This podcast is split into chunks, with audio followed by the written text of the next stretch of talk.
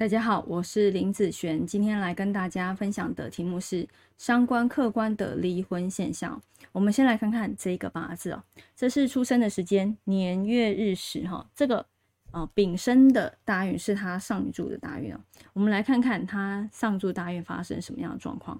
这是一个女命，今天来讨论她的感情的部分。以这个八字来讲。金好，五行金会是他的感情。以天干的部分是这个心金，以地支的部分好是这个生金。我们来看看心金和生金它的流通的状况。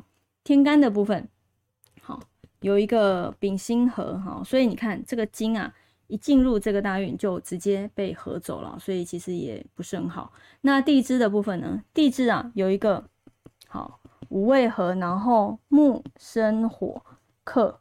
金，所以地支的这个生金啊，你看一个被合，一个被克，好，所以我相信他在感情运好这方面的状况哈，或是运势都会比较偏弱，好，都会比较偏弱。所以如果他自己心里有一个底的时候，他就要特别留意在这个大运里面，尤其是如果他有结婚的时候，他就是在这个大运结婚啊。那结婚是在什么时候呢？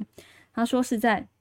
好，二零一二年壬辰的时候，好，壬辰其实是一个很不错的流年，好，但是呢，他离婚的时候是在二零一四年，好甲午的时候，好多了这个火来克金哦，所以其实，在二零一四年呢，他本来又会发生一个危机点在这边，好，那如果他没有过去这个坎，呃，其实基本上就会离在这样子的一个流年里面。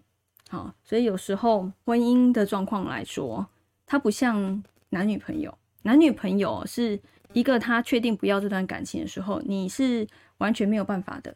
好，那如果是婚姻状态的时候，必须要另外一个人同意签字，好，签字签下去，这件事情就成真了。但是如果这个字没有签下去的时候，你是没有办法成真离婚这件事。好，所以我会建议啊。像这样子的一个流年，他每一次遇到他官煞不好流年的时候，他都要特别有一个心理准备，该怎么去做才是重点。不是所有伤官客观的女生都一定会离婚哦，这件事情你要了解。很多的女婚在这样子的流年也没有，你有没有去研究过为什么没有？就是因为他做了什么事才没有嘛，对不对？所以你也可以因为做了什么事。不要让这个感情走到这样子的地步，好，所以今天只是跟大家分享这样子的一个运势，这样子一个流通，其实它很容易造成这样子的一个事件。你也很想，但是你没有去做的时候，它就不会成真。